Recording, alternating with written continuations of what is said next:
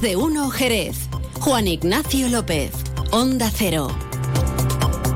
Hola, muy buenas tardes. Un paso más y este parece que puede ser el definitivo para el impulso del Centro Tecnológico del Vino. Esta mañana se ha escenificado la mutación de Manial, esto es la cesión del ayuntamiento, que es el propietario del edificio del PTA, eh, donde se iba a ubicar a la Junta de Andalucía. Junta y ayuntamiento ya anuncian que eh, una vez realizadas las obras necesarias, porque el edificio después de tantos años está aún sin terminar, las instalaciones de Jerez se van a convertir en todo un referente para el control agroalimentario y también del vino. Ahora tratamos de explicárselo con claridad. Es lunes 26 de febrero. A esta hora en Jerez tenemos cielo parcialmente nuboso. El termómetro marca 16 grados. Y ahora vamos con otros asuntos de actualidad en titulares.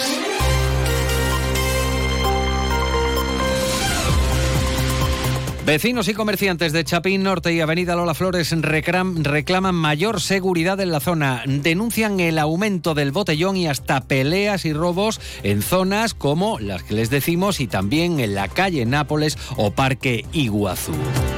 Frente Municipal para acabar con parcelas y solares degradados. El gobierno local va a reforzar la limpieza de solares municipales e insta a los propietarios a que actúen en su limpieza integral y salubridad. De no hacerlo, tendrán que afrontar el coste de la limpieza si la actuación la realiza el consistorio.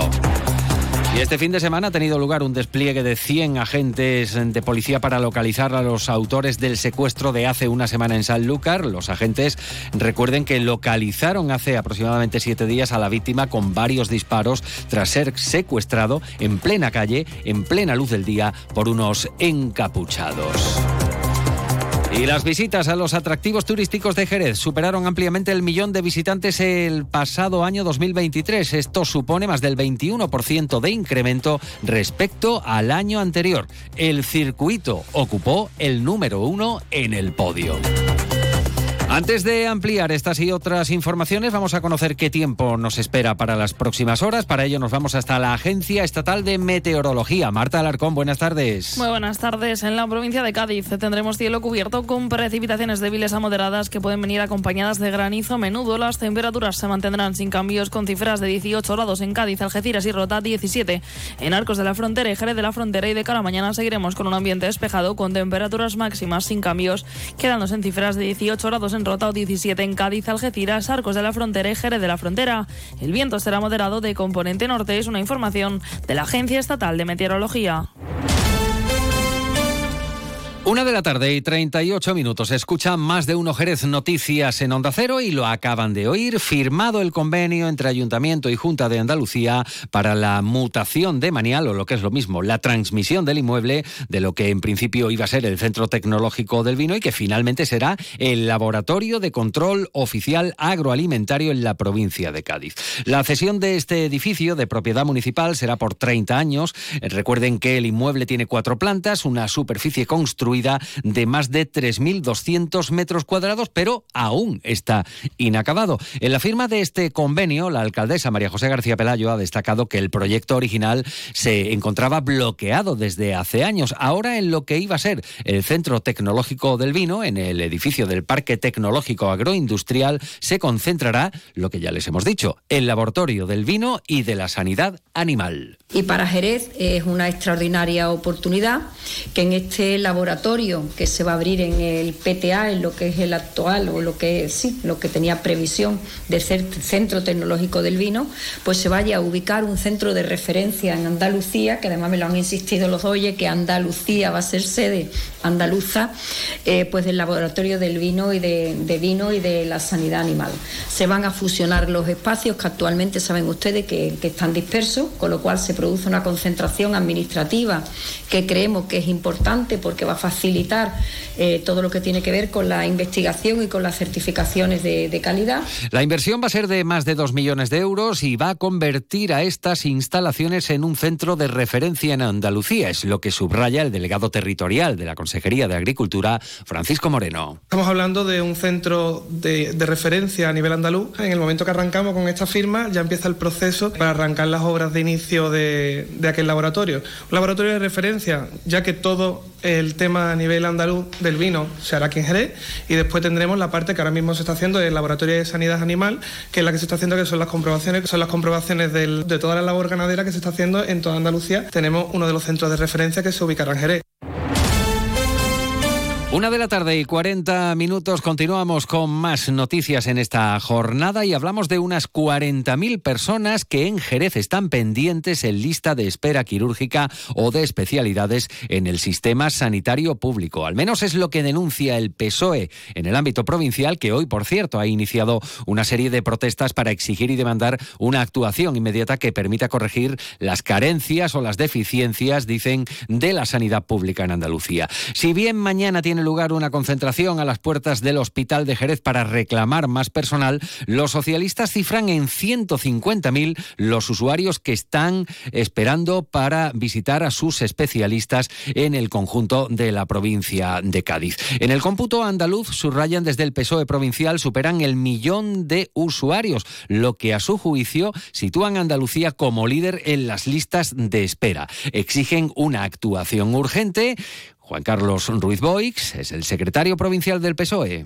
Estamos concentrados a las puertas de los distintos hospitales de las provincias de Andalucía para exigir y demandar al presidente de la Junta de Andalucía, a Moreno Bonilla, una actuación inmediata que permita corregir las carencias, las deficiencias de la sanidad pública en Andalucía. Más de 150.000 gaditanos están hoy esperando en las listas de espera quirúrgica, en las listas de espera para visitar a sus especialistas. En Jerez son casi 40.000 los jerezanos y las jerezanas que están pendientes de esa cita para atención de lista quirúrgica, de lista de especialistas.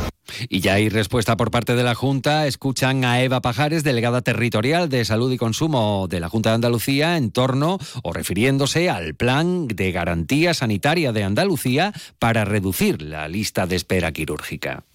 La Junta de Andalucía está haciendo lo que está en su mano para mejorar la sanidad en nuestra comunidad, para reducir de manera significativa las listas de espera quirúrgica dentro de los procedimientos garantizados. Y el corte de las listas de espera de junio generó un plan de choque basado en una reorganización de la actividad quirúrgica ordinaria y en un incremento de las horas extras de los profesionales sanitarios. Pese a este esfuerzo, continúan entrando en el sistema muchos más pacientes y a un ritmo no deseado, por lo que el sistema andaluz de salud tiene en marcha la formalización de un acuerdo marco que permitirá una prestación de servicios más eficientes y flexibles.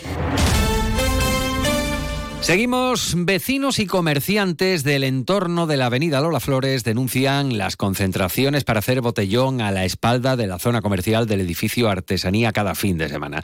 Detallan estos comerciantes y hosteleros, también vecinos, que en una plazoleta existente tras dicho edificio comercial se vienen registrando reuniones de jóvenes para beber al aire libre. Y al ubicarse en esta zona una bolsa de aparcamiento, en diferentes ocasiones han aparecido coches abollados, roturas de cristales, extendiéndose estos destrozos dicen los hosteleros y vecinos, a los parques cercanos a este enclave, como el Parque Iguazú o Niágara. José Antonio Asencio es presidente de la Asociación de Vecinos Chapín Norte. El último ha sido este viernes, que bueno, que está esto saliéndose un poco de la línea de convivencia y, de estar ¿no? en la calle. ¿no? Ahí pues el incivismo es lo que impera, hay ciertos grupos que se reúnen ahí, hacen botellón, no se sabe si se está consumiendo sustancias psicotrópicas y ya ha habido pelea y bueno, eh, afecta también a, parte de la clientela de los otros establecimientos que tienen sus vehículos aparcados en la zona.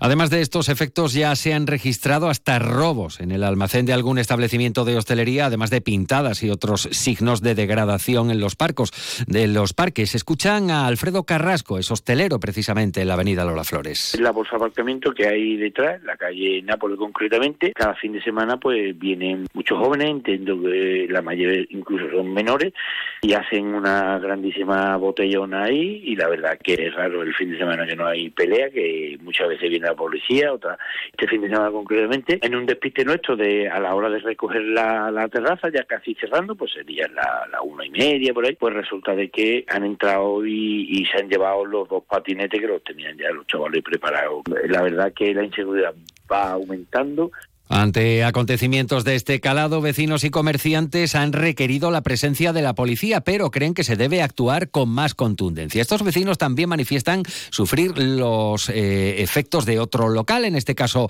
una discoteca situada en un subterráneo en la calle Amberes, lo que está ocasionando, dicen estos vecinos, efectos indeseables. Reclaman un dispositivo en la zona que garantice el normal desarrollo de la convivencia y el descanso. estamos un poquito cansados y nosotros lo que instamos um, que, que haya más control, más control. Y si hace falta poner un dispositivo mm, policial para los puntos negros de la ciudad, se tendrá que poner. Nosotros instamos al ayuntamiento a que, considere que, que hay zonas de Jerez que son puntos negros y que van a tener que reforzar en esos sitios. Una de la tarde y 45 minutos. Escuchan Onda Cero, eh, más de uno Jerez Noticias. Y abordamos ahora el plano educativo ante la cercanía del mes de marzo, que ya saben eh, que conlleva pues el periodo de escolarización para el curso 2024-2025. Si hace unas semanas escuchábamos al colectivo Marea Verde alentando para elegir escuela pública para el próximo curso, hoy es la Federación Local de Asociaciones de Madres y Padres eh, de Alumnos y Alumnas quienes ponen el acento en la conveniencia de esta elección Recuerdan desde la Flampa que en Jerez son casi 50 colegios, 20 institutos y dos colegios de educación especial los que conforman la oferta de escuela pública en Jerez. Subrayan los valores que a juicio de la Flampa tiene la enseñanza pública, universal, gratuita, inclusiva, equitativa, diversa o abierta al barrio e insisten desde la Federación Local de AMPAS en el progresivo cierre de líneas, mientras que otros modelos educativos no son castigados, dicen, debido a que están blindados. Lo dice, lo ha dicho Verónica Guerrero,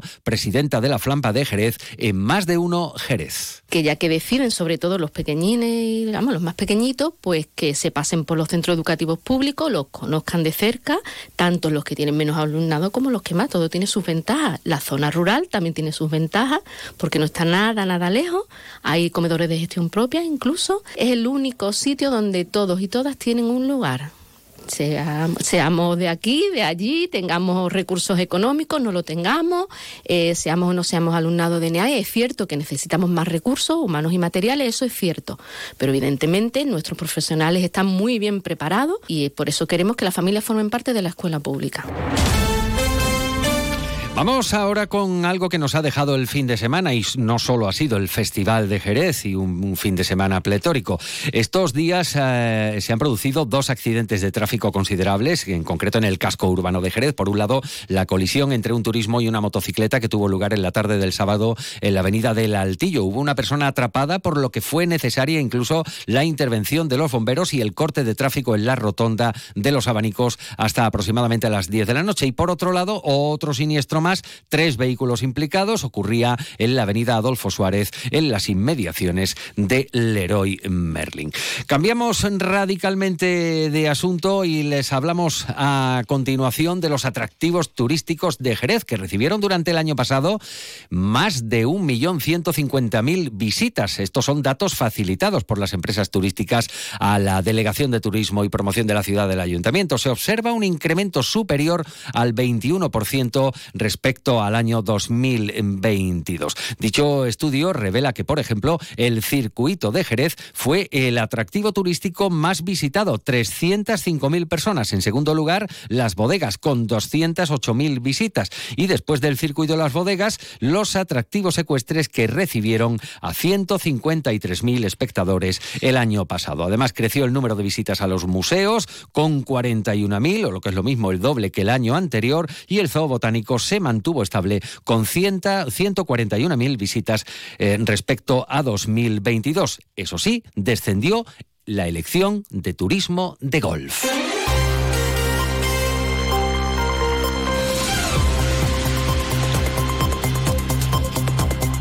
Y al cierre sepan que en esta jornada de Festival de Jerez a las seis y media Irene Lozano ofrecerá en la sala compañía su producción presente con David Carpio como artista invitado y la dirección artística de José Maldonado. A las ocho y media toca turno para un estreno en los museos de la Atalaya. Sara Jiménez presenta Ave de Plata.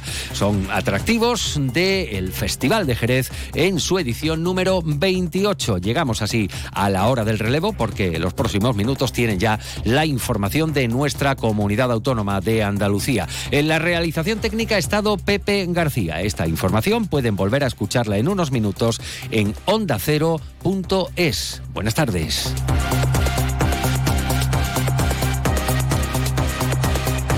Onda Cero